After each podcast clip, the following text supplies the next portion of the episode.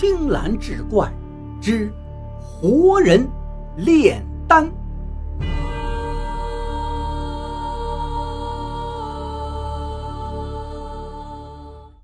上回说到，邱道长给节度使讲炼丹所需各种活人之物的不同，说童子童女未曾长成，身体太弱，承受不了灵气。但是头脑灵活，善于思维，强于记忆，学士里，故灵气聚于顶部，应取其脑髓；而壮年已长成，心脏日夜不停运动，将身体各部要害掌握其中，灵气便汇集于此，所以要摘其心。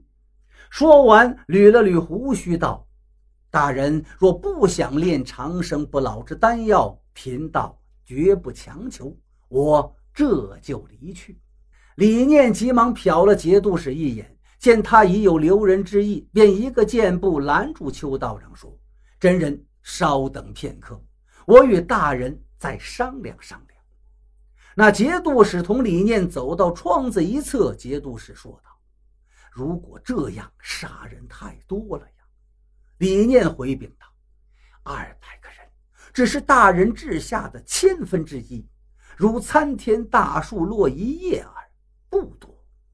节度使道：“可是不止啊，这男女少壮哪一个不是有家室的？就拿一个壮年人来说，上要抚养父母，下要教养子女，最少也是一个五口之家呀。取二百人性命，就是要破二百人家，这就是一千余口性命啊！”李念感慨万分道。大人深思远虑，然而大人在想，这些年您东征西战，平息了多少叛乱，使千千万万人避免了流离失所、家破人亡。大人所救的又何止千万人家呀？节度使在窗前徘徊道：“就算杀这群人，我心中无愧。可是朝廷一旦知道几百人被抓，”我又该如何呢？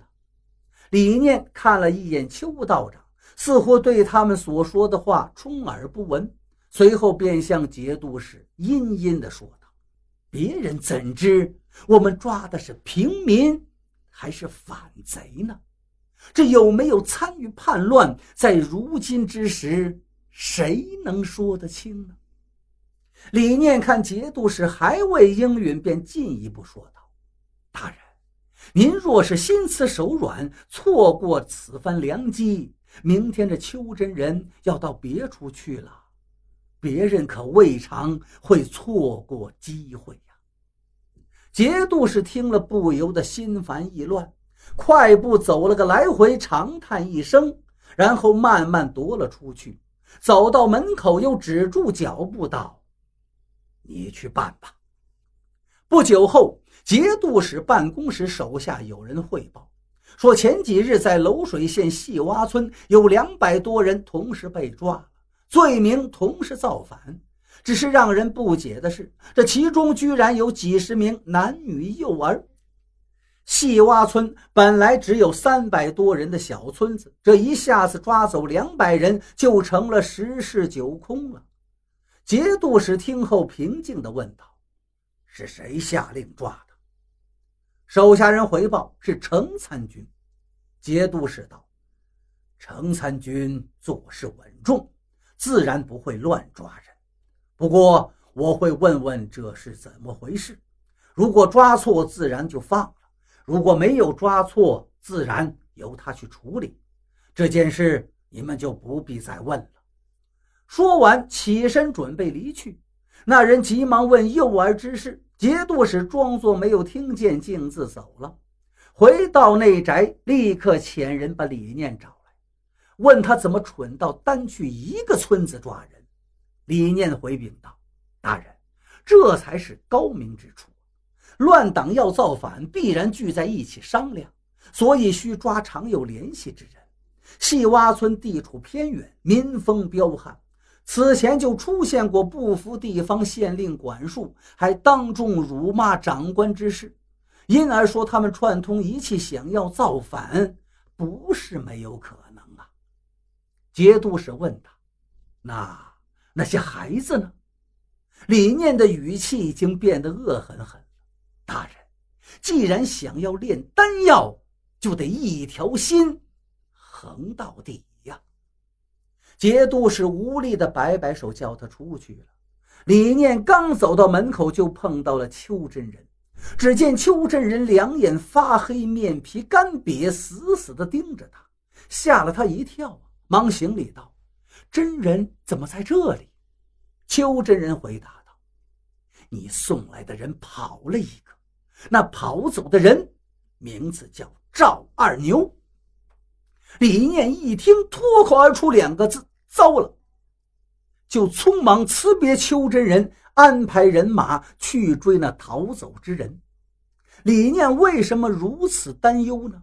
事情还要从四年前说起。当时李念的哥哥李达正做娄水县令，官兵押送的税银路过细洼村时被劫了。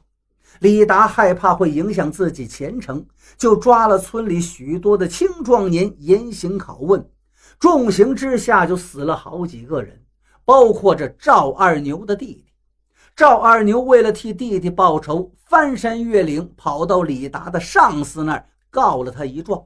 恰好此时被劫的税银在别的地方被查出来了，于是李达受到上司的严厉责罚，丢了官。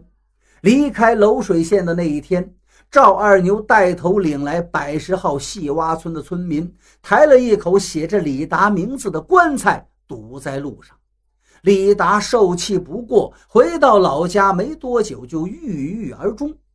这也是李念为什么单单只抓细洼村村民的缘由。现在赵二牛从邱真人那儿逃走了，一定也看到了炼丹的器具，定然会起疑心，再告一状。到时必然会牵连节度使，这本来就是暗地里做的事儿。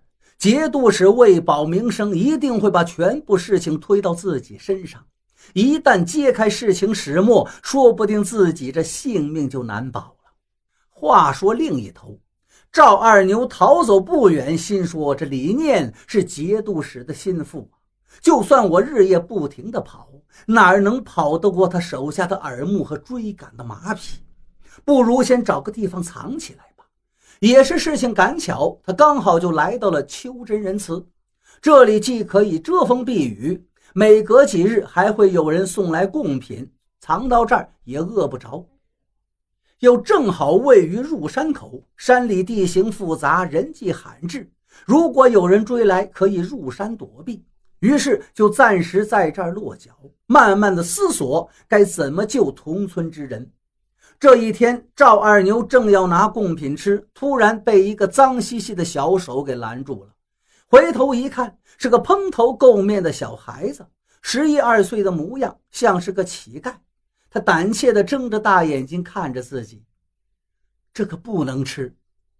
赵二牛以为他是担心自己全吃完了，于是就说：“我给你留一半。”小孩子急忙拉住他的手说：“真的不能吃。”今天晚上月圆，妖怪会晚上回来转转的。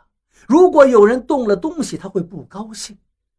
赵二牛就很惊讶：“什么妖怪呀？”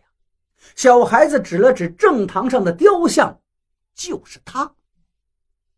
李念找了几天，没有听到手下人回复有任何的踪迹，更加担心，于是又同程参军一起从细洼村抓了一个人充数。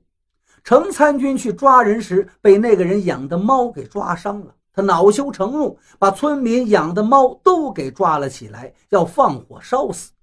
李念觉得好笑，何必跟一只畜生计较？于是逗那程参军拿回去煮了吃了吧，不比烧了好吗？可是没想到，程参军觉得这是个不错的主意，于是把所有的猫都装进一个笼子带了回去。赵二牛跟小乞丐躲在雕像的底座后面，空间很是狭窄，容那个小乞丐还绰绰有余，但是加上他，就挤得喘不过气来。